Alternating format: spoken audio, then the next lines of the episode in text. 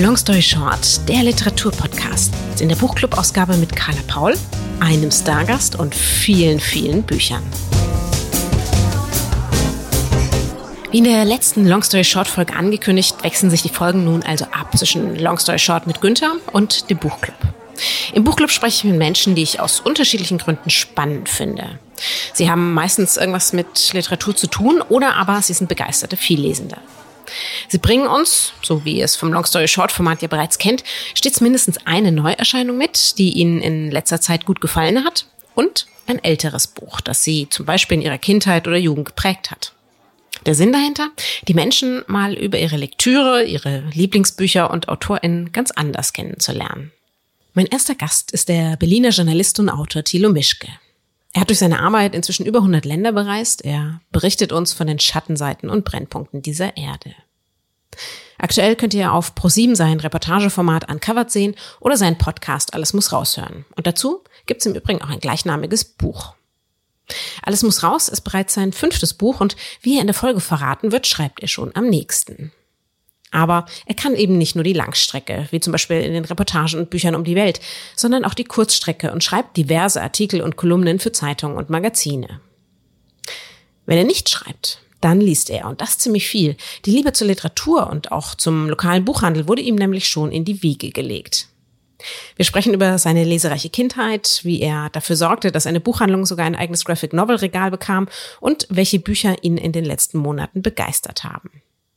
Und dann, na klar, auch wie er seine durchaus herausfordernde Arbeit mit der Literatur verbindet.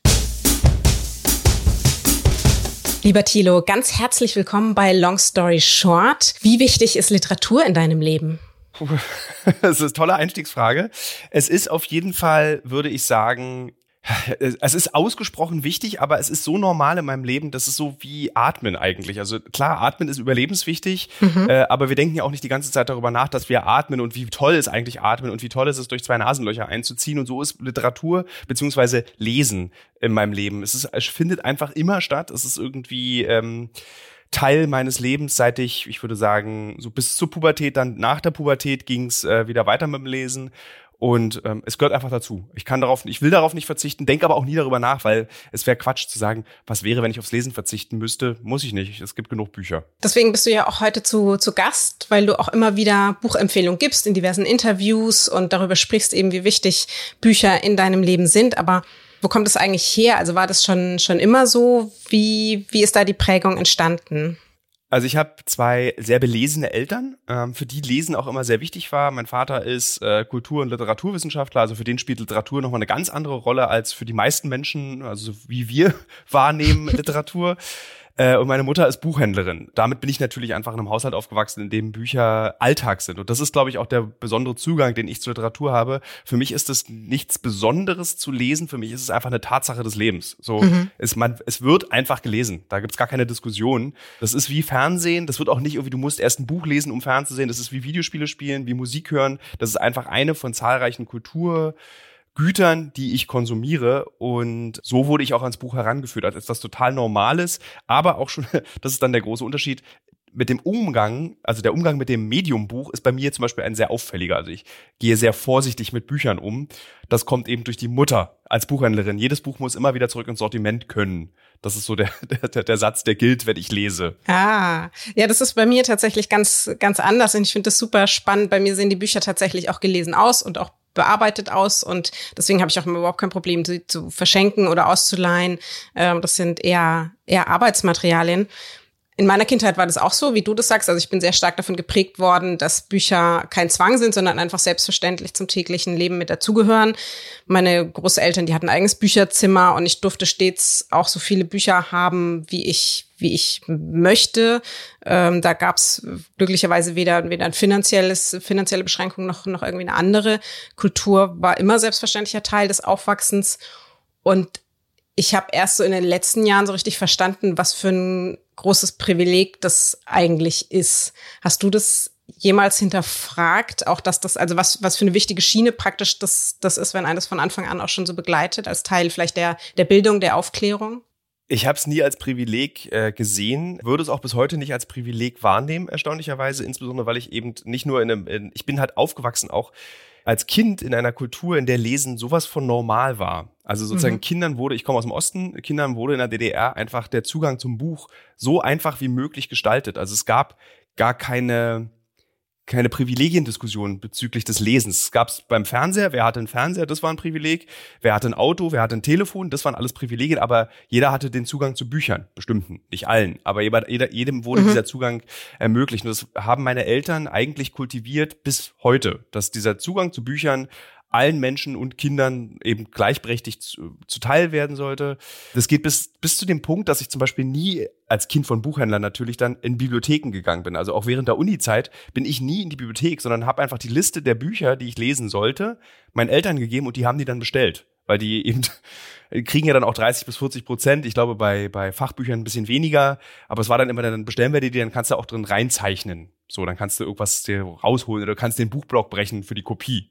so eine Sätze wurden dann äh, gesagt. Aber als Privileg habe ich das nie gesehen, sondern eben, weil mein gesamtes soziales Umfeld eben auch so nah am Buch ist. Mhm. Eben, äh, ich war kein Einzelfall, will ich damit sagen. Konzept des Podcasts ist es, ähm, also in Long Story Short grundsätzlich, dass wir immer über mindestens zwei Bücher sprechen, weil ich eben auch finde, sozusagen ist es wichtig, natürlich neben all den Neuerscheinungen, die aber oft viel Geld kosten und ähm, eh schon sehr im Gespräch sind, auch mal wieder so ein bisschen den Fokus zu setzen auf die Bücher, die schon ein bisschen älter sind. Und deswegen habe ich dich auch gebeten, zwei Bücher mitzubringen, ein neues Buch und ein älteres Buch. Und du hast auch, um eben mal mehrere ja, Jahrzehnte inzwischen schon in die, in die Vergangenheit zu gehen, ein Buch aus deiner Kindheit mitgebracht. Welches denn? Und zwar habe ich Alexander Wolkow, äh, der Zauberer der Smaragdenstadt, mitgebracht. Das ist ein total lustiges Buch, weil ein, ich würde fast sagen, es ist das erste Buch, an das ich mich erinnere, an das sozusagen das erste Buch, das mir vorgelesen wurde, das mir sozusagen, was können Bücher, was lösen diese Geschichten aus, wenn sie einem vorgelesen wird. In meiner Familie wurde im Übrigen sehr, sehr lange vorgelesen. Also ich glaube, ich mhm. kam noch mit 14 wurde noch, weil ich einen kleineren, oh. jüngeren Bruder, ja, ich habe einen jüngeren Bruder, der ist sechs Jahre jünger und dem wurde mhm. eben vorgelesen und ich habe einfach mit zugehört, weil ich einfach vorlesen wahnsinnig schön fand und finde, um ehrlich zu sein. Und dieses Buch wurde mir eben vorgelesen, ich würde sagen, da war ich vier oder fünf. Und das war so das erste und ich muss an dieses Buch ganz oft denken und ich kann, ich weiß nicht, woran es liegt, aber ich muss so, äh, weil es erstmal, also Kurze Erklärung, was für ein Buch das ist. Das ist die russische Version, beziehungsweise die sowjetische Version von Der Zauberer von Oz. Da gibt's auch einen ganz faszinierenden Wikipedia-Eintrag, kann ich jedem empfehlen, zu diesem Rechtsstreit, der zu diesem Buch ausgebrochen ist, weil es eigentlich die exakt gleiche Geschichte ist. Von einem, ich glaube, jungen, es ist da auch ein junges Mädchen, das weiß ich nicht, aber es gibt diesen ja. Löwen, es gibt den, den, den Roboter, beziehungsweise den Zinnmann, es gibt die Vogelscheuche und genau, man sieht es auf dem Cover auch. Und das ist so ganz faszinierend, weil die Geschichte ist sehr ähnlich. Auch eben mit diesem Zauberer, der diesen Figuren dann eben, die soll die ausstatten mit so Werten. Also der eine eben, der mutiger wird, der andere, der ein Herz bekommt. Und natürlich existierte für mich nicht der Zauberer von Ost, sondern nur diese Geschichte. Und ganz mhm. lange existierte für mich, natürlich ist das das Original. Also man konnte so eigentlich Warschauer Pakt und NATO anhand von Zauberer von Ost und der äh, Zauberer äh, des Markenstadt nachvollziehen. Das Coole allerdings an der Markenstadt ist, dass es eine sehr viele Teile, eine mehrteilige Reihe ist. Also es gibt dann noch Urfin genau. und die Holzsoldaten. Es gibt, es wird dann total abgespaced irgendwann. Es geht dann auch noch in den Weltraum rein. Also die kenne ich alle nicht. Ich weiß nur, dass es das gibt. Ich kenne nur eigentlich die ersten drei.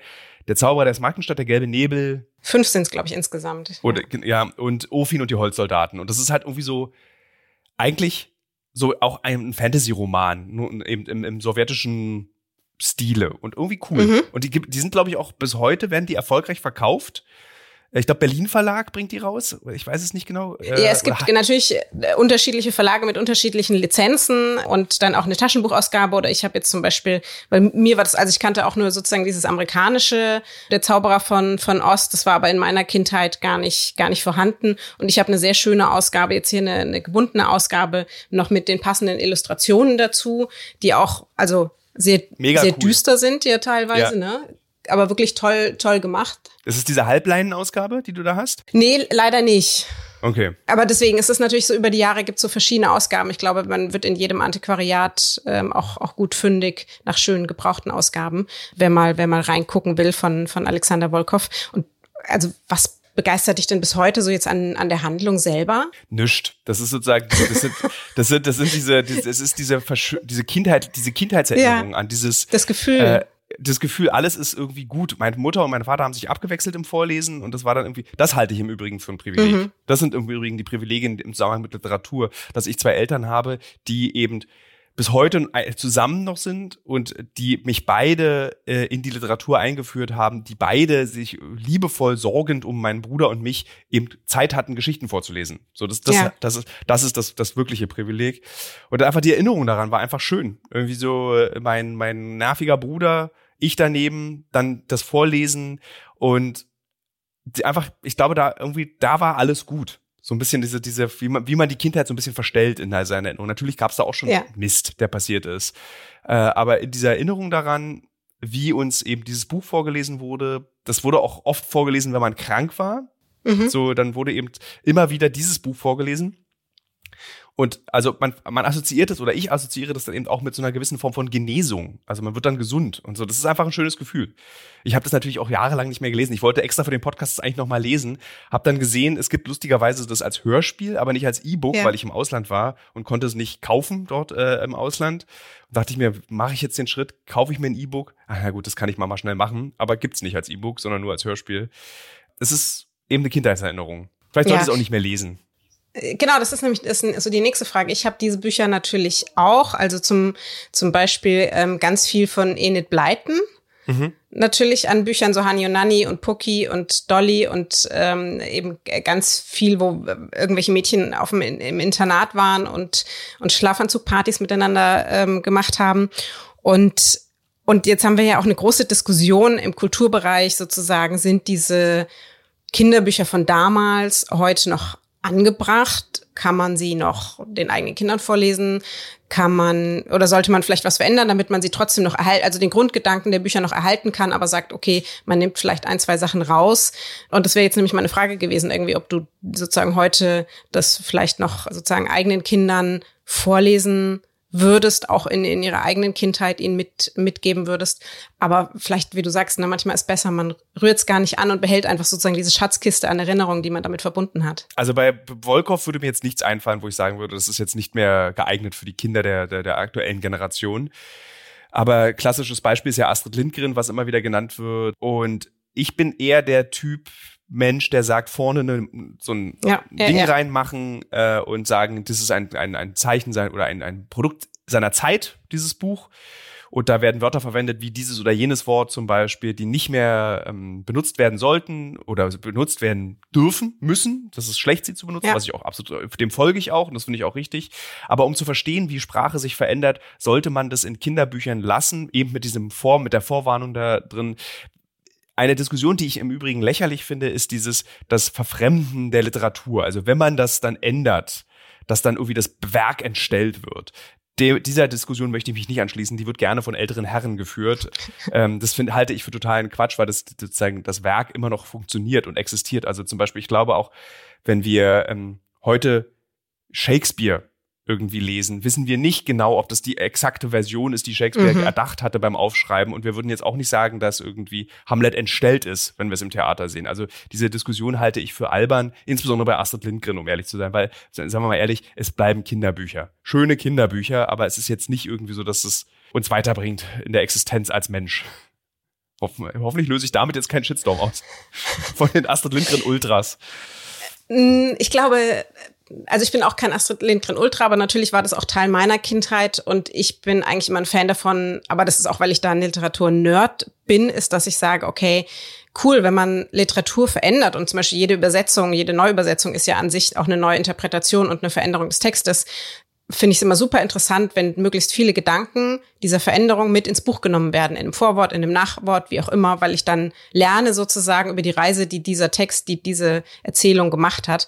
Ähm, von daher pflichte ich dabei sozusagen, sage ich, ich bin auch ein großer Fan davon, dass man vielleicht ähm, vorne Notizen reinmacht. Du hast schon angesprochen, okay, du hast bist mit Literatur aufgewachsen und hast dann viel gelesen, dir wurde auch viel vorgelesen. Und dann gibt's ja üblicherweise oft so ein Bruch im Teenageralter oder wenn man zum aus der Schule rausgeht, studiert, dann geht man erstmal raus in die in die Welt. Gab es das bei bei dir auch oder gab es da noch mal andere Bücher, die die dich geprägt haben? Also das gab es bei mir auch. Ähm, das war dann so eine Art, auch eine Widerstandshaltung gegenüber meinen Eltern, die ich da eingenommen ja. habe. Einfach so, ich bin jetzt, ich bin mein eigener Mensch, ich brauche eure scheiß Bücher nicht, äh, ihr könnt mir den Buckel runterrutschen. Gab auch viel Streit mit meinen Eltern in der Zeit, Pubertät eben. Und in der Zeit habe ich das Medium Comic lieben gelernt. Also ich habe sehr, sehr viele ah. Comics gelesen in der Zeit, einfach ja. als Protesthaltung, weil meine Eltern Comics natürlich ganz furchtbar fanden. Und das hat ganz wunderbar funktioniert. Also auch, weil ich dann angefangen habe, in der Buchhandlung meiner Mutter ein kleines Comic-Sortiment zusammenzustellen. Also zu sagen, Mutter, das musst du haben, das musst du haben, das ist ein wichtiges Comic. Das waren damals so Storm hieß das. Das waren so früher, also ich würde sagen, in Ende der 90er Jahre in Deutschland gab es eben sogenannte Alben. Genau, da gab es noch nicht so diese tolle Auswahl wie heute, auch mit Graphic Novels und internationalen Übersetzungen. Das, ist, das war alles noch sehr einsam. Wenn man Glück hatte, mal so ein im Regal, so ein, ein, eine Bandreihe sozusagen. Ne? Hat sich auch überhaupt nicht verkauft. Also das Regal wurde komplett schnell wieder eingestellt. Diese Comics gab es dann nur für mich. Aber dann kam eine der ersten großen Graphic Novels. Äh, das war Maus von Art Spiegelmann. Ja. Also so ein, ein ganz besonderes Buch, was mich wirklich nachhaltig auch noch, das, wenn du gefragt hättest, welches Buch in der Pubertät hatte ich geprägt, hätte ich Maus mhm. genannt weil das hat mich sogar zu dem zu meinem Studium gebracht und sogar zu meiner, wenn ich fleißig genug gewesen wäre, zu meiner Magisterthese, worüber ich meine Magisterarbeit geschrieben hätte. Und dieses Comic, äh, für die, die es nicht kennen, das ist eine Geschichte einer, einer jüdischen Immigrantenfamilie, die rückwärts erzählt wird. Also ein New Yorker Künstler erzählt die Geschichte seiner, Gro seiner Eltern, so ist diese Generation, mhm. äh, die in Auschwitz überlebt und aber auch umgekommen sind. Und er erzählt es in Form eines Comics und zwar in Form einer Fabel. Und zwar Mäuse gegen Katzen. Mäuse, ja. die Jüdinnen Europas und Katzen, die Deutschen. Und das hat mich so umgehauen, weil dieses Thema in meiner Familie ein wichtiges Thema noch auch ist. Äh, da wurde auch sehr viel drüber gesprochen. Und diese Darstellungsform war für mich ja komplett neu. Das war so, wow, als Comic, dann auch noch Katzen und Mäuse, dann irgendwie auch noch irgendwie so, so ein 80er Jahre Vibe im Comic. Also ich fand es sensationell. Und meine Eltern waren dafür als, und jetzt haltet euch alle fest, liebe Hörerinnen und Hörer, dieses Comic verboten wurde in Deutschland. Das, es, ja. es, es, es ist, glaube ich, zweimal indiziert worden, wegen des Hakenkreuz allerdings auf dem Cover. Mhm. Und ich habe dann wirklich so, da gab es dann so, ich habe dann irgendwie auch damals Fischer hat es, glaube ich, die Lizenz und habe dann irgendwie auch, glaube ich, Fischer geschrieben, dass das Buch unbedingt auf dem Markt bleiben muss. Das ist ja total wichtig. Da würde man ja ganz neu über diesen Holocaust nachdenken und endlich wird da mal drüber gesprochen. Wir reden hier von den 90ern, ne? Wir reden nicht von 1960. Und äh, da haben dann auch meine Eltern tatsächlich irgendwie so in langen Diskussionen verstanden, was Comics können. Dass es eben eine völlig neue Generation an Lesern und Leserinnen auch erreicht. Und diese Phase habe ich dann irgendwann überwunden, auch mit Hilfe meiner Eltern. Die haben mir dann, ich nenne es jetzt mal, anzügliche japanische Literatur geschenkt, weil sie wussten, ein pubertierender Junge liest vielleicht gerne sowas und äh, haben mir dann so Bücher geschenkt, in dem, wo sie wussten, das ist irgendwie sowas Besonderes, japanisch. Und es hat auch so eine besondere Anzüglichkeit japanisch.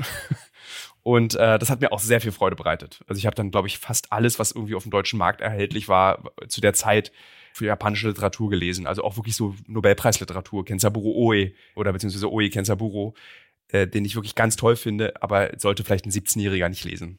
Das ist vielleicht ein bisschen verwirrend auch für einen 17-Jährigen, aber ganz toll. Und so habe ich es dann wieder überwunden, diese Comic-Phase. Und lebe heute zweigleisig, Comics und Bücher. Inzwischen bist du ja erfahrener mehrfach ausgezeichneter Journalist. Du schreibst sehr viele Kolumnen, du produzierst, du moderierst Reportagen, du führst Interviews und du hast auch selbst einige Sachbücher geschrieben. Das aktuelle Buch von dir ist Alles muss raus, nach dem gleichnamigen Podcast auch. Wie beeinflusst denn das Lesen dein Schreiben? Ja, ganz furchtbar. Also ich schreibe gerade aktuell auch wieder ein neues Buch und das ist ein Roman und ich merke, dass jetzt immer, wenn ich lese, will ich dann schreibe ich im Prinzip das nächste, was ich dann schreibe, schreibe ich im Stile des Buchs, was ich gerade gelesen mhm. habe. Und ich lese gerade Schönwald von Philipp Oehmke. Was heißt, dass alles, was ich gerade schreibe, unfassbar ausführliche Beschreibungen von Szenen und Momenten und Personen sind, also bis zur, also bis zur Unerträglichkeit langweilig eigentlich und muss mich dann immer ein bisschen so einfangen wieder, dass ich nicht jedes Mal das Buch imitiere, was ich gerade gelesen habe, während ich schreibe. Das passiert eigentlich. Das ist so der Hauptfakt. und ich kann mich an einen äh, Satz meines Agenten erinnern, der mein hektisches Leben kritisierte und der meinte irgendwann, eigentlich will ich nur, Tilo, dass du vormittags liest und nachmittags schreibst. Und jetzt weiß ich, was dieser Satz bedeutete. Weil nämlich, glaube ich, die Motivation vieler Schreibender auch so eine Form von Eifersucht ist. Wenn du liest, wirst du eifersüchtig auf den Schaffensprozess des Autoren oder der mhm. Autorin mhm. und willst es auch. Also setzt du dich hin und schreibst. Und ich glaube, das bedeutet dieser Satz und das ist auch dieses Gefühl, was, wenn man liest und schreiben da gleichzeitig ist, in einem auslöst. Wenn du gute Literatur liest, hast du dann auch manchmal Zweifel am eigenen Schreiben? Das hat man immer. Ich, selbst wenn ich noch nie in meinem Leben ein Buch gelesen hätte, hätte ich Zweifel am eigenen Schreiben. Also der Klassiker, wer will das eigentlich lesen? Das ist sozusagen der oberste Satz. Dann gab es, gibt es im Leben eines jeden Schreibenden genug Menschen, die einem sagen, man könne nicht schreiben. Okay. Die musst du jedes Mal mit überwinden, wenn du dich hinsetzt. Also du denkst an jede Kritik, an jeden gemeinen Satz, der zu deinem Text oder zu deinen Texten, die geschrieben wurden, gesagt wird. Da denkst du jedes Mal mit dran und das musst du überwinden. Das ist ganz normal. Ich habe Angst vor Leuten, die einem erzählen, dass man super überzeugt vom eigenen Geschriebenen ist. Also so, nicht Angst ist ein falsches Wort. Ich sage, sag mal so, so einen misstrauischen Respekt habe ich vor diesen Leuten. Mhm. Was ich ganz lustig finde, ist, Schreiben ist bei mir ähm, nichts, was ich, was mir so unbedingt schwer fällt. Also ich habe nicht dieses, ich muss mich da an den Schreibtisch rankämpfen. Das möglicherweise daran liegt, dass ich so eine journalistische Ausbildung eben habe. Also für mich ist es einfach ein Arbeitsprozess. Also so, das wird jetzt erledigt. So, und das wird jetzt gemacht, da wird nicht rumgeningelt, das wird einfach gemacht. So. Äh, also ich habe, das, das habe ich nicht. Aber eben natürlich diese Selbstzweifel, die sind immer da und sind auch, glaube ich, vernünftig. Man braucht die zum Schreiben. Wie kritisch sind denn da deine Eltern äh, bezüglich deiner Autorenschaft? Ähm, weil gerade wenn die ja so, also so viel Erfahrung haben und ja. dann kommt ja noch altes Wissen über dich als Kind noch mit dazu. Und ich merke schon, dass das auch bei meinen Eltern ähm, gerade durch diese enge Verbindung nochmal noch mal ganz, äh, ja, ein ganz besonderes Kritikermodell ist, das sich da auftut. Also, um es ganz deutlich zu sagen, für meinen Vater hat der ähm, literarische oder belletristische Durchbruch eigentlich erst mit dem letzten Buch stattgefunden. Mhm. So, die gesamte Familie Mischke schämt sich auch für Teile meines geschriebenen Werkes, äh, inklusive mir.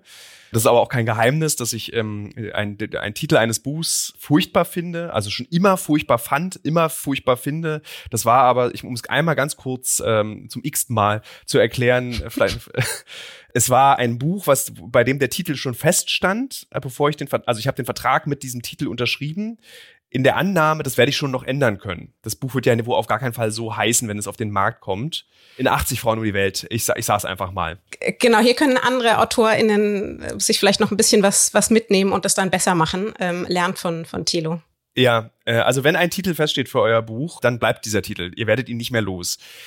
Und ja, also den Inhalt des Buches schätze ich eigentlich noch, weil es eine ganz große Liebeskummer-Erzählung ist. Es ist so ein bisschen, ist wirklich, das ist autofiktional heißt das Genre, glaube ich. Also es ist so 80 Prozent Roman, 20 Prozent. Ich habe eine Weltreise gemacht und schreibe darüber und ich hatte Liebeskummer während dieser Weltreise.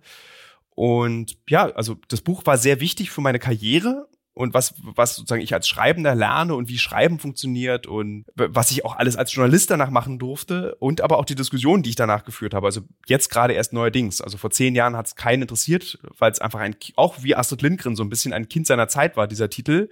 Ja. Äh, nur, dass ich den einfach damals auch schon scheiße fand. Und jetzt ist es eben Teil einer Debatte, die richtig ist und die wichtig ist und die auch geführt werden muss und für die ich mich tatsächlich auch äh, aufrichtig entschuldige. Also wenn man Leute verletzt mit so einem Titel, dann tut mir das leid. Das war mir damals wahrscheinlich bewusst, aber mir war es damals egal und heute ist eben eine gewisse, eine größere Awareness, würde ich sagen, dazu. Aber um zu, deine Frage zu beantworten, also meine Eltern sind sehr kritisch. Mein Vater überklebt bis heute in der Buchhandlung meiner Mutter den Titel mit so einem kleinen Aufkleber und schreibt mit 80 Frauen um die Welt macht er daraus, weil das ist, wäre eigentlich auch der richtigere Titel. Und sie, sie bewerten das, lesen das sehr genau. Und das letzte Buch, weil es aber auch das persönlichste Buch war, äh, hat sie sehr berührt und sie haben es eben mhm. auch gelobt. Und das war irgendwie, also aus der Sohnperspektive mir irgendwie auch wichtig. Es gibt auch ein Kapitel über meinen Vater in diesem Buch, ein sehr trauriges. Das Buch grundsätzlich ist auch eher traurig, aber ich hatte sehr viel interessanterweise Freude dabei, es zu schreiben. Aber es hat mich auch aus der Bahn geworfen. Also es ist auch das erste Buch, bei dem ich gemerkt habe, okay, das ist auch seelische Arbeit, schreiben. Das ist mhm. eben keine Auftragsarbeit für einen Verlag. Das Buch musste auch einfach tatsächlich raus. Also ich, ich weiß, ich saß bei Knauer und Frau Ketterle, eine ganz tolle Frau, äh, ein Vorbild tatsächlich auch. Also die, die, der, ihre Meinung und ihre Urteile und Einschätzungen sind ganz wertvoll. Und dann saß ich bei ihr im Zimmer und habe Kekse gegessen und Kaffee getrunken, was man eben in der Literaturindustrie macht, Kekse essen und Kaffee trinken. äh, und und sie meinte so, Herr Mischke, schreiben Sie doch mal, irgendwie, schreiben Sie doch mal auf, was Sie so erleben und machen Sie das doch mal. dann meinte ich so zu Frau Ketter, wen interessiert es denn? Also warum sollte ich das denn aufschreiben? Und sie dachte, jetzt haben Sie sich mal nicht so, Sie setzen sich jetzt hin, schreiben mir 40 Seiten, dann gucken wir weiter. Bums. Und so ist es entstanden. Ja.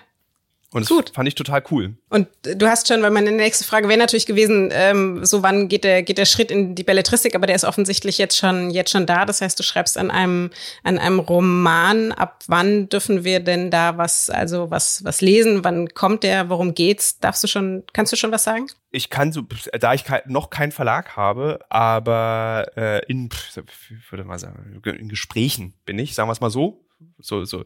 Ich kann, ich würde jetzt ungern was zum Inhalt sagen. Ich weiß nur, dass es mir ganz doll Spaß macht, eben keinen Vertrag zu erfüllen. Ich finde es ganz mhm. toll, einfach mal so zu schreiben. Ich habe jetzt 180.000 Zeichen, das sind ungefähr 100 Seiten. Und ich schreibe jetzt einfach weiter und es ist schon immer noch nah an meinem Leben und ich lerne auch ganz viel, ganz Tolles über das Schreiben eines Romans und mhm. lerne auch über das, über die Autorenschaft innerhalb des Romans ganz viel. Natürlich, also man kennt ja diese Frage, wenn man einen Roman liest, hm, ob die, der Autor oder die Autorin das selber erlebt hat oder ob sie das irgendwie in irgendeiner Art und Weise fast da was verarbeitet.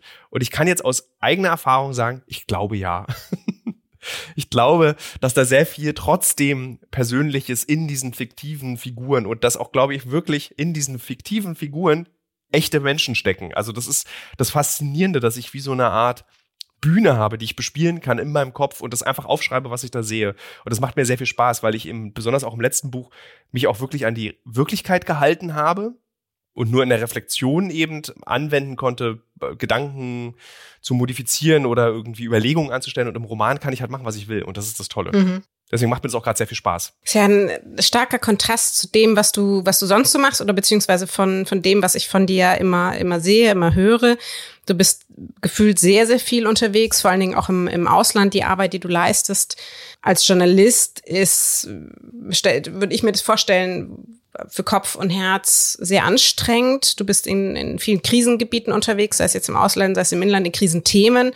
Du beschäftigst dich sehr oft mit den Schattenseiten der Menschheit und versuchst, das ist das, was ich schätze, ähm, immer viel Raum für die Komplexität der Themen und der Menschen dahinter zu geben.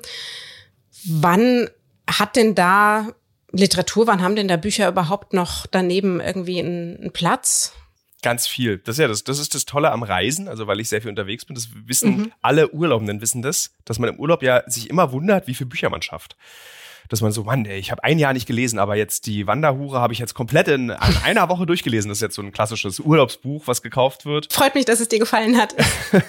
nee, Moment, ich habe es nicht gelesen. Ich weiß nur, dass es während der Urlaubszeit sehr oft gekauft wird durch meine Mutter, weiß ich das. Was früher, glaube ich, war das der Medici, Medici, glaube ich, hieß das Buch. Ja, genau. Genau, das war dann also auch so irgendwie 800 Seiten. Und Frank Schätzing auch viel. Genau, genau, Frank Schätzing. Und dadurch, dass ich einfach sehr viel im Flugzeug sitze, sehr viel in Autos sitze, sehr viel unterwegs bin, habe ich auch sehr viel Zeit zum mhm. Lesen, weil ich habe alle Flugzeugfilme habe ich durch, relativ früh im Jahr schon. Und so deutsche Komödien, die dann immer noch angeboten werden, möchte ich dann einfach nicht sehen. Also ich kann dann, habe viel Zeit zum Lesen. Ich habe allerdings auch ein relativ, weil die Ablenkungen sind natürlich groß, ich habe ein relativ strenges Leseprogramm. Also ich sage zum Beispiel im Flugzeug, bis das Essen kommt, lese ich. Mhm. Da wird nicht Gameboy gespielt, da wird nicht auf dem iPad irgendwas geguckt, sondern bis das Essen kommt, lese ich. Oder wenn ich in Berlin bin und U-Bahn fahre, U-Bahn ist Buchzeit. So, da wird nicht, da gibt's keine Ausnahme, da wird nicht auf dem Handy gedaddelt, da wird einfach aufs, ein Buch aus der Tasche genommen. Ich habe auch immer ein Buch dabei. Autobahn kann ich lesen, in der Stadt kann ich nicht lesen. Also es, es gibt so Orte, wo ich einfach lese. Und wenn man die sich für sich selbst festlegt, schafft man auch einige Bücher und kommt auch gut vorwärts. Wie viele Bücher schaffst du so im Jahr? Oder schaffen finde ich immer falsch. Das klingt ja. so, als ob das irgendwie so ein Marathon wäre. Aber so, so, sag mal mal, im durchschnittlichen, im durchschnittlichen Jahr müssen nicht alle fertig gelesen sein. Äh, ich lese jedes Buch durch, tatsächlich. Okay, ähm, oh, krass. Also die, die größte, also die größte Schmach ist tatsächlich, wenn ich wirklich, also es ist ganz, ganz selten, dass ich ein Buch weglege. Also wirklich ausgesprochen selten. Weil ich weiß, wie schwer es ist, Bücher zu schreiben.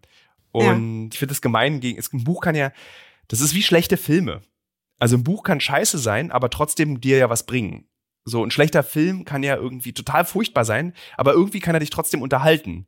Und deswegen, es gibt eigentlich das, das, das klassische Buch, das ich weglege, ist, sind meistens so literarische Experimente, die ich dann einfach, wo mir einfach die Geduld fehlt, ähm, oder irgendwie so krasse Fachbücher oder Sachbücher, wo ich einfach nicht mhm. mehr durchkomme. So, aber so Belletristik wenn es nicht literarische Experimente sind, lese ich durch. Also wirklich die beknacktesten Bücher habe ich schon durchgelesen. Aber du, die Frage war, wie viele Bücher ich im Jahr lese. Ich würde sagen, ich benutze Goodreads. Das ist eine sehr tolle App zum Organisieren der eigenen Bücher, weil ich oft vergesse, was ich gelesen habe. So, ich würde sagen, so 30 bis 50 Bücher lese ich im Jahr. Ich bin, glaube ich, kann ja mal gucken, wo ich jetzt gerade dieses Jahr stehe. Kurze Information zum Hintergrund. Goodreads gehört zum Amazon-Konzern, ähm, ist aber Ach, trotzdem echt? natürlich gut nutzbar. Das ist ja furchtbar. Das wusste ich ja gar nicht. Also, ich lese gerade Schönwald, das letzte Buch. Äh, sind, wir sind bei 28 von 50. Ist, ist ja ganz ordentlich jetzt schon zur Ja, knapp aber da Hälfte zählt, des ist, gemeinerweise ist ja natürlich auch drin, dann so, so Bücher wie Michel Houellebecq, dieses letzte, was er da rausgebracht hat, dieses Bändchen. Dieses so, das zählt ja dann auch mit dazu und das liest man ja in zehn Minuten. Ja, aber es zählt, es zählt. Ja. Ähm, Finde ich, finde ich ganz schön ordentlich, hätte ich nicht gedacht, weil du bist ja, kannst du auch, weißt du, wie viele Tage im Jahr du im Jahr unterwegs bist? So. Was sagt die, die Steuererklärung? Ich würde sagen, so, ich bin so, auch da kann ich gucken, auch das ist natürlich in einer App organisiert, ähm, wie viele Tage ich dieses Jahr schon unterwegs war. Es ist auf jeden Fall viel, das kann ich schon mal sagen. Mm, Und dieses Jahr ist es Reisestatistik für 2023. Äh, 112 Tage bin ich dieses Jahr unterwegs gewesen schon. Bumm, ja. 101.000 Kilometer. Boah, Wahnsinn. Und äh, wie gesagt, du hast ja gesagt, du ähm, eigentlich keine oder eher dann selten als E-Books. Das heißt, du schleppst dann immer, Immer Bücher. immer Bücher mit. Immer Bücher. Ich habe immer, ich habe jetzt bin jetzt hier auch gerade in so einer Art ähm, Ausruhen und weiterschreiben Mhm. Ort in, Berlin, in Brandenburg und äh, habe für diesen siebentägigen Aufenthalt, ich glaube, 15 Bücher dabei, weil es wichtig ist, eine Handbibliothek zu haben, weil man sich ja etwas Völlig aussuchen richtig. möchte. Genau. Und so schlimm ist es auf Reisen nicht. Also wenn ich in den Irak gehe, habe ich jetzt nicht zwölf Bücher dabei, so habe ich dann meistens zwei dabei, meistens drei, um ehrlich zu sein. Ähm, und das ist immer dann ganz schwierig, weil zum Beispiel hat man, wenn man jetzt zum Beispiel Schönwald, ich habe jetzt noch ungefähr, ich würde sagen so 300 Seiten oder 250 Seiten, die ich lesen muss oder will. Und ich weiß, die nächste Reise steht an. Ich will aber dieses riesige Buch nicht mitschleppen. Also lese ich dann ganz schnell diese 250 Seiten durch, damit ich für diese nächste Reise dann ein frisches Buch mitnehmen kann. Wie kuratierst du denn überhaupt, also für diese, sagen wir mal, 30 bis 50 Bücher im Jahr ist ja dann so viel auch wieder nicht, wenn man sieht, wie viele man gerne lesen möchte eigentlich. Ja. Und wonach suchst du überhaupt Bücher aus? Irgendwie gehst du auch, also wo, wo bekommst du die Empfehlung her? Gehst du zu deiner Mutter in die Buchhandlung? Die hat ja, weiß nicht, will- willst du sagen, in welcher Buchhandlung sie ist? In Berlin? Es ist die Franz-Mehring-Buchhandlung in Berlin. Ähm, und äh, wir sind da sehr stolz auch als Familie drauf. Es ist die älteste Buchhandlung Ostberlins, äh, die noch nicht äh, Thalia oder anderen Ketten zum Opfer gefallen ist. Und es sieht auch nicht so aus, als würde sie äh, den großen Ketten zum Opfer fallen, sondern dass sie einfach im Bezirk einfach schon so lange drin installiert ist, ähm, dass sie einfach gut ankommt. Und sie hat auch eine für eine Buchhandlung eine ganz tolle Lage, nämlich direkt an einem U-Bahn-Ausgang. Also es, ko- es gibt sehr viel Laufkundschaft. Das ist äh, ein großer Vorteil. Die zwar auch oft nach Radiergummis fragen, aber auch oft genug nach aktuellen Neuerscheinungen. Darf beides äh, nebeneinander existieren? Und gibt sie dir dann auch Empfehlungen? Bekommst du die von Freunden, von Bestsellerlisten, von von Preis, ähm, von Preisen wie dem Deutschen Buchpreis? Wo wo nimmst du das her? Wie kuratierst du deine deine Leseliste? Also nie Bestsellerlisten. Das ist so, Mhm. aber nicht, weil ich Bestsellerlisten blöd finde, sondern einfach so, weil die eine Bestsellerliste oft meinen persönlichen Geschmack einfach nicht trifft. So, das ist so. ähm, Also, obwohl jetzt schön war zum Beispiel, da war es dann Instagram, weil so viele Leute haben es gepostet, aber Instagram-Empfehlungen sind oft wirklich die schlechtesten Empfehlungen. Ähm, es gibt ein schönes Beispiel. Äh, Ich bin ganz großer Sibylle Berg-Fan. Also ich liebe jedes Buch von Sibylle Berg. Auch die seltsamen Bücher am Anfang ihrer Karriere finde ich ganz, ganz toll. Fast eigentlich besser als die aktuellen Bücher. Und dann kam dieses tolle Buch Grime von ihr raus. Also GRM, glaube ich, geschrieben. Und es wurde auf Instagram hoch und runter empfohlen. Und dann habe ich natürlich dieses Buch als Sibylle Berg-Fan gelesen und empfand es als eines der kompliziertesten und schwerst zu lesenden Bücher, die ich je in meinem Leben gelesen habe. Das zum Thema belletristische Experimente. Und habe dann all diese Leute auch gefragt, die ich kenne, die dieses Buch gepostet haben. Mal, habt ihr das durchgelesen? Und natürlich hat es niemand durchgelesen, sondern es war wie so ein Schmuckstück. Das ist so ein Schmuck, den du auf Instagram zeigst. Guckt mal, was ich für komplizierte Bücher lese. Oder überhaupt, was ich für coole Bücher lese. Und das fand ich dann irgendwie so ein bisschen verräterisch für diese klassische Instagram-Empfehlung, dass oft eben Bücher wie so eine Art Accessoire gezeigt werden, wie so eine teure Creme. Oh wow, die Person kann sich La Mer leisten und liest Sibylle Berg. Deswegen inspiriert mich allerdings auch Instagram, wie zum Beispiel äh, Schönwald, das ist eben zum Beispiel, das haben so viele Leute gepostet und so viele Leute frenetisch gelobt, dass ich dachte, na gut, dann gucke ich mir das mal an. Aber es ist wieder so, es ist okay, es macht Spaß zu lesen, aber es ist natürlich nicht Jonathan Franzen aus Deutschland. Es ist Quatsch. Das ist so, das ist eben der Versuch eines Autors, Jonathan Franzen aus Deutschland zu sein. So, das ist unterhaltsam, aber es ist halt eben nicht so elegant wie Jonathan Mhm. Franzen. So, das ist jetzt meine Meinung dazu. Das ist auch das Feedback, was ich. Tolles Buch, sehr viel Arbeit wurde da investiert, sehr viel Mühe, ganz toll, irgendwie auch tolle Situationen, aber eben auf gar keinen Fall so geil oder wie John Irving. Also es gibt ja so, für mich ist ja eigentlich der Autor schlechthin John Irving, der es schafft, dich da so in so eine ganz weiche Welt voller Härte zu entführen. Das macht dieses Buch nicht. Das ist, man, das ist ein bisschen Arbeit auch, das Buch. Um deine Frage zu beantworten, ich neige hier zum Faden verlieren. Darfst du, darfst du. Äh, also die Buchhandlung meiner Mutter ist natürlich die größte Inspirationsquelle, die ich habe. Ich gehe einfach hin in diesen Laden und gucke auf dem Novitätentisch, was liegt da. Manchmal entscheide ich mich nach Cover, also die Verlage haben recht, gucke, was, was, was, was könnte mir dieses Buch versprechen und manchmal aber habe ich Lust auf bestimmte Autoren oder Autorinnen, gucke, ob da was Neues erschienen ist. Wenn nicht, gucke ich, ob ich irgendwas noch nicht gelesen habe von denen. Wer, wer denn zum Beispiel? Da will ich gleich einhaken. Michael Welbeck ist jetzt zum Beispiel. Den verehre ich in seiner Boomerhaftigkeit und kann auch mhm. jedem, der große Kritik an Michael Welbeck äh, verständlicherweise ähm, äußert, wirklich jedem empfehlen, das letzte Buch von ihm zu lesen.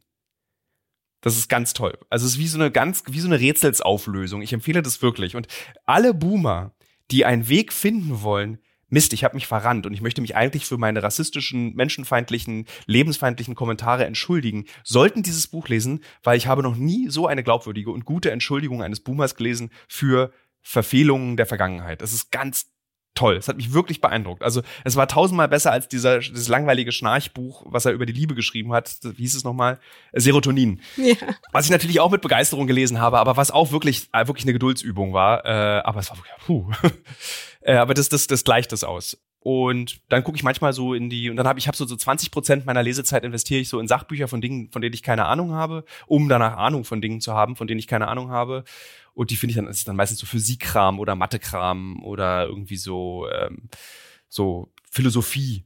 Dafür mhm. habe ich dann so, ich habe jetzt unten liegt zum Beispiel gerade ein Buch äh, hier in diesem Haus, in dem ich eigentlich mich ausruhen will, über dieses semantische Verständnis von Zeit. Also wie wir über Zeit reden, wie es unser Zeitverständnis prägt. So ein Surkamp. Fachbuch. Werde ich nie in meinem Leben lesen, aber hatte ich irgendwie Bock drauf.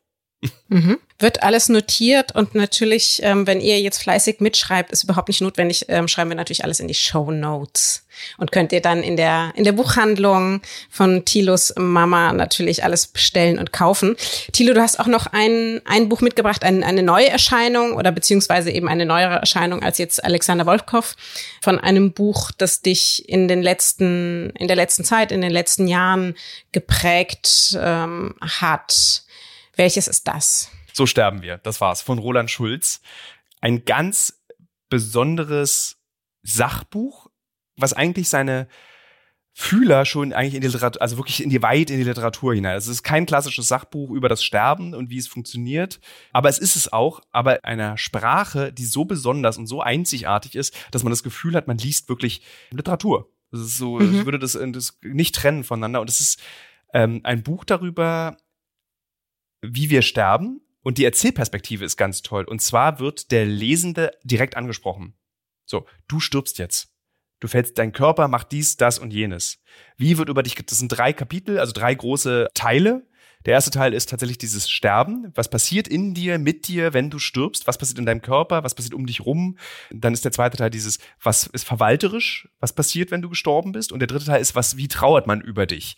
Und dieses Buch, ich habe wirklich auch geweint während des Lesens. Es ist wirklich sehr, sehr berührend, insbesondere für die meisten Menschen, die sich in meiner Lebensphase befinden, nämlich so Ende 30, Anfang 40, wo die Eltern gebrechlich werden, wird dieses einfach, es ist Thema. Deswegen habe ich mir dieses Buch auch gekauft oder beziehungsweise deswegen habe ich es gelesen. Mir wurde es empfohlen und deswegen habe ich es gelesen ist so versöhnlich und hat mir tatsächlich geholfen im Umgang mit der möglichen Trauer, die da auf mich zukommen wird im Zusammenhang mit meinen Eltern.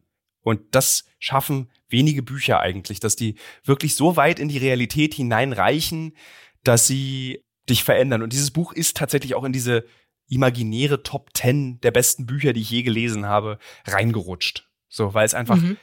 es sind eben so Bücher, über die man nachdenkt, wenn man Sport macht, Bücher, über die man nachdenkt, wenn man aus dem Fenster am Zug guckt. Also plötzlich kommen die, tauchen die wieder auf, wie so alte Freunde, die man irgendwie lange nicht mehr gesehen hat. Und das ist irgendwie schon eine, echt eine Leistung bei so einem traurigen, trockenen und eigentlich fernen Thema wie der Tod. Roland Schulz, ähm, der eben das Buch So sterben wir geschrieben hat, ist selber auch Journalist, ähm, arbeitet, ich äh, glaube noch aktuell auch für, für die Süddeutsche Zeitung, dort für das, für das Magazin.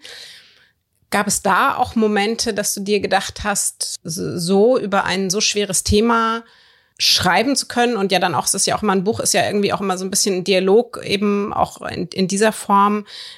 Hast du daraus auch so für deine eigene Arbeit als Journalist was, was gelernt, für deinen eigenen Umgang mit ähm, schweren Themen? Also da das letzte Buch, was ich geschrieben habe, ist wirklich auch sehr, sehr schwer ist. Ja. Es, es überrascht mich immer wieder. Es kommen gerade so auf Instagram mehrere Sommerfotos mit diesem Buch. Also es wurde sich gekauft, dieses Buch, und es wurde offensichtlich im Sommerurlaub gelesen. Und ich schreibe dann auch mhm. oft den Leuten, ey, mach lieber eine Pause. Lies es lieber zu Hause. Versau dir nicht deinen Sommerurlaub mit diesem Buch, weil es einfach nicht sehr hoffnungsstiftend ist.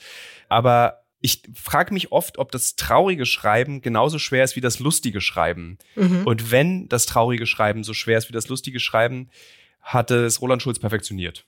Und das ist das, was ich da rausziehe. Das ist sozusagen, das ist ganz ohne Kitsch. Dieses Buch ist an keiner einzigen Stelle kitschig. Ja. Und das muss man mal schaffen.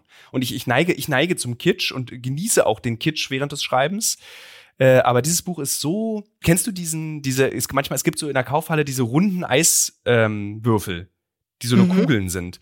Und die sind oft, wenn ich die an, ich bin ganz fasziniert von diesen Dingern, weil das so eine perfekte Sphäre ist. So eine perfekte Kugel. Und so ist dieses Buch. Das ist perfekt geschliffen. Da ist, stimmt jeder Satz, da stimmt jedes Gefühl, was bei dir ausgelöst wird als Lesender. Und das ist schon irre. Das ist, also das ist schon wirklich eine Leistung. es macht mich fast traurig, dass dieses Buch nicht die, den, die Aufmerksamkeit, glaube ich, bekommen hat, die es hätte bekommen sollen. Mhm. Es ist alle ausgezeichnet worden, auch als Wissensbuch des Jahres, äh, 2019 immerhin. Aber vielleicht können wir ja dadurch für alle die, die sich das aktuell zumuten, wollen, ähm, auch nochmal ans Herz legen. So sterben wir, unser Ende und was wir darüber wissen sollten. Ich hatte ein ja, ein bisschen verwandtes Buch auch ähm, in, in letzter Zeit empfohlen von Luise Braun, die selber die ist Trauerrednerin. Das heißt, was bleibt, wenn wir sterben? Und ich finde, dass Literatur ja immer so im Idealfall uns im Leben mit allen Phasen begleitet. Und da gehören natürlich die auch dazu. Da kann Literatur die Hand reichen vielleicht. Mir geht's auch immer so, wenn ich mit einem unangenehmen Thema konfrontiert bin, jetzt mit einem drohenden Verlust vielleicht oder einem anderen negativen Ereignis, versuche ich so viel wie möglich darüber zu lesen, in der Illusion, ich könnte ein Stück weit die, die Kontrolle darüber zurückgewinnen und, und hätte irgendwie im Kopf sowas, woran ich mich dann festhalten kann, wenn ich, wenn ich dem begegne. Geht dir das auch so? Exakt genauso. Jedes Buch im Prinzip ist ein Ratgeber. Ja. Weil irgendjemand hat es für mich schon mal erlebt. Dann kann ich es einfach lesen und hoffen, also insbesondere auch bei diesem Todesbuch war es auch so, dass ich gehofft habe, dass ich äh, mit einer möglichen Trauer besser umgehen kann.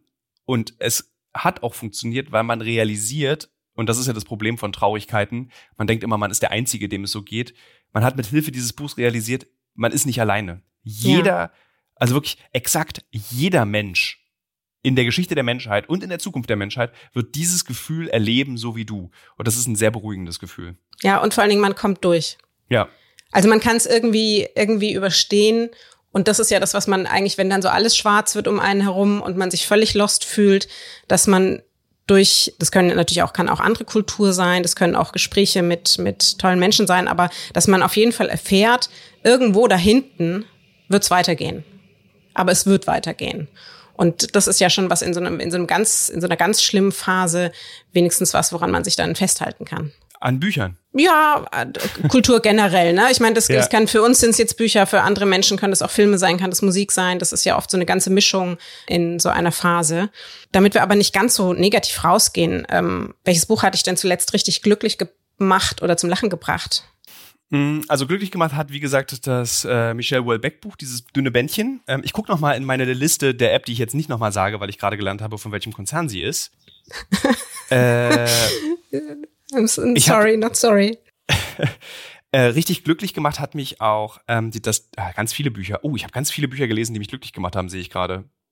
Äh, die letzten. Also ich habe zum Beispiel mich sehr viel mit ähm, DDR-Frauen beschäftigt in letzter Zeit. Mhm. Also so Frauen aus dem Literaturbetrieb in der DDR, weil da gibt's ja gerade so ein kleines Revival durch das großartige Buch, dieses Drei Frauen träumen vom Sozialismus. Das ist von Caroline Würfel.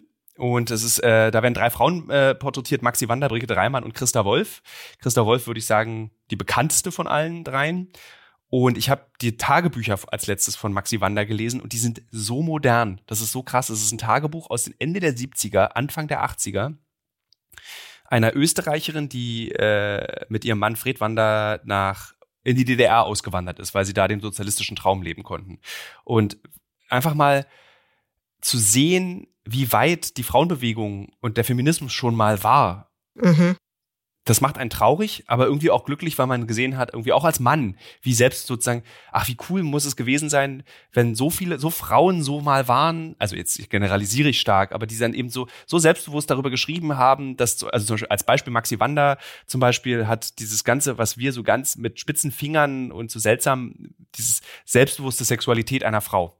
Die hat halt ein Tagebuch mhm. geschrieben für die Halböffentlichkeit darüber, dass die, bevor sie zur Brustkrebsuntersuchung in Buch Berlin ins Krankenhaus gegangen ist, einen Mann in der S-Bahn kennengelernt hat und sich entschieden hat, ach, mit dem mache ich jetzt mal Sex. Weil sie einfach eine offene Ehe geführt hat, 1978. Und das wusste jeder, das wussten meine Eltern sogar, weil die nämlich lustigerweise eine Verbindung zu dieser Frau hatten. Und irgendwie, das fand ich so cool, wie cool man sein konnte. Und auch Christa ja. Wolf und äh, eben auch Brigitte Reimann, auch eine mega offene Person, die Tagebücher geschrieben hat, die so zutiefst beeindruckend sind. So äh, Frauenfiguren, von denen man so viel lernen kann, auch als Mann. So. Ja. So, und das hat mich sehr beeindruckt. Das hat mich sehr glücklich gemacht. Auch das Buch von äh, Juli Ozuka, Solange wir schwimmen, hat mich glücklich gemacht. Das ist, kommt jetzt, glaube ich, raus gerade. Eine Geschichte eigentlich über Alzheimer und übers Schwimmen. Ganz äh, lustigerweise kommen jetzt gerade sehr, sehr viele Bücher über das Schwimmen raus, was ich gar nicht so richtig verstehe. Allerdings finde ich es schön als passionierter Schwimmer, dass offensichtlich Schwimmen jetzt so eine Art Hype wird. So. Finde ich ganz faszinierend, dass es gerade passiert. Ja, und der Apparat, das habe ich gelesen von J.O. Morgan, das fand ich richtig doof. Ich dachte, es wäre eine tolle Science-Fiction-Geschichte, aber es ist ein sehr faules Buch, was dazu wirkt, als würde da ein Autor versuchen, seinen letzten Vertrag zu erfüllen. Der wahrscheinlich so einen Dreibuchvertrag abgeschlossen hat mit seinem Verlag. Fand ich irgendwie uncool. Aber ja, auch durchgelesen, total viel von gelernt. Äh, so würde ich kein Science-Fiction-Buch schreiben. Ja, fassen wir zusammen. Ich würde sagen, die Tagebücher von Maxi Wanda und äh, Michelle Welbeck haben mich äh, sehr begeistert. Und Juli Uzuka, wenn jetzt noch Sommer wäre, ein trauriges Sommerbuch sehr, sehr spannende, faszinierende Mischung. Und ich traue mich jetzt kurz vor Schluss nach allem, ähm, was ich über dich weiß. Und ähm, ich habe ja gelernt, im, äh, auch im Gespräch mit äh, Matze Hilscher, dass du theoretisch gerne Buchempfehlungen bekommst, aber sich so wenige Menschen trauen. Ich Traum. Ich bin sehr gespannt, ob du es schon kennst. Ich würde dir empfehlen, oder wenn wir uns mal sehen, auch gern schenken, eine Odyssee von Daniel Mendelssohn. Nee. Kennst google, du? Ich google das jetzt mal nicht. Wir geben es mal nicht bei Ecosia ein. Also Jay Mendelssohn, das ist der Vater von Daniel Mendelssohn. Wir kennen natürlich alle die Odyssee, klar. Neben der Ilias ja ähm, sozusagen eine der großen Erzählungen von damals. Und Daniel Mendelssohn unterrichtet das an der Uni. Und sein Vater, der ist 81 Jahre alt und der ist eigentlich ähm, in dem Moment pensionierter Mathematiker. Und die beiden haben sehr schwieriges Verhältnis miteinander. Beschließt also diesen Unigrundkurs seines Sohnes zur Odyssee zu besuchen. Die beiden nähern sich dann tatsächlich über diese Sage miteinander an. Erst kracht das natürlich furchtbar und dann merkt man aber doch, dass sie miteinander darüber ins Gespräch gehen. Sie machen sich dann auch auf die Suche tatsächlich, ähm, gehen miteinander über die Schiffsroute der Odyssee, ähm, die sie miteinander bereisen. Und mit der Spurensuche der Sage merkt man auch, dass sie eben sozusagen auch ähm, sich auf die Spurensuche begeben in die eigene Vergangenheit, was sie sich als Vater und Sohn zu geben haben und was die sozusagen die innerliche und die äußerliche Reise mit, mit ihnen machen und geben sich nach all den Verhärtungen und all dem Generve, was man ja auch manchmal hat in dem Generationenbruch, eine neue Chance darüber, was über den anderen zu erfahren, auch außerhalb der Rolle Vater und Sohn. Und da ist ganz viel drin natürlich über Literatur und Kulturgeschichte, was ich ja mit deiner Familie auch so ein bisschen verortet habe. Da ist ganz viel drin über dieses nicht ganz einfache Verhältnis, wenn man ein erwachsenes Kind ist und und aber auch äh, erwachsene Eltern hat, die sich schon leider in, in eine Richtung bewegen, wo man weiß, vielleicht haben wir nur noch diese Zeit, vielleicht haben wir nur noch dieses Gespräch ähm, und all der Konflikte, die da lauern. Und es macht auch ganz viel Lust auf, auf Reisen einfach und auf das Erleben der, der Menschheitsgeschichte. Und deswegen dachte ich, könnte eine Odyssee von Daniel Mendelssohn vielleicht auch was für dich sein. Klingt auf jeden Fall, also so wie du es gerade äh, mir präsentiert hast, auf jeden Fall ein Buch, was ich definitiv lesen würde. Gibt's bestimmt sicherlich auch, auch bei deiner Mutter in der, in der Buchhandlung, so wie viele von den Büchern, wie gesagt, die wir jetzt auch in die Show Notes nehmen. Lieber Thilo, vielen, vielen Dank, dass du dir die Zeit genommen hast, um mit mir über dein Leben, über dein Schreiben, über dein Lesen zu sprechen. Und wir sind natürlich sehr gespannt auf deinen Roman, der da kommen wird. In der nächsten Folge sitzt mir dann hier wieder Günter Keil gegenüber. Und bis dahin, ihr folgt Thilo am besten auf Twitter, auf Instagram. Ihr könnt seinen Podcast abonnieren Und wenn ich mich nicht ganz irre, dann kommen jetzt auch neue Folgen von deiner ProSieben-Sendung Uncovered. Ja, das ist richtig. Ich glaube, ab, äh, ja, sie kommen, die keine Zeitangaben in einem Podcast machen, weil der ja für immer bleibt. genau, also könnt ihr, da könnt ihr auch reingucken und mal sehen, was er sonst noch macht, wenn es eben nicht um Literatur geht. Und die Bücher, die wir heute besprochen haben, wenn wir euch darauf neugierig gemacht haben, kauft sie gern im lokalen Buchhandel. Da macht ihr uns und auch natürlich denen eine ganz besondere Freude. Bis bald und happy reading. Liebe Grüße, lieber Thilo. Tschüss, vielen Dank, dass ich hier sein durfte. Vielen Dank an Thilo, dass er sich die Zeit genommen und so viele Buchtipps mitgebracht hat. Das war ja die erste Buchclub-Folge von Long Story Short und ich bin natürlich sehr, sehr, sehr gespannt auf eure Rückmeldungen. Es würde mich wirklich freuen, wenn ihr euch die Zeit nehmt, mir Feedback zu geben und den Podcast auf der Plattform eurer Wahl entsprechend bewertet und ihn gegebenenfalls weitersagt. Dafür vorab schon mal vielen Dank. Long Story Short ist eine Kooperation zwischen Carla Paul, Günter Keil und der Penguin Random House Verlagsgruppe. Happy Reading!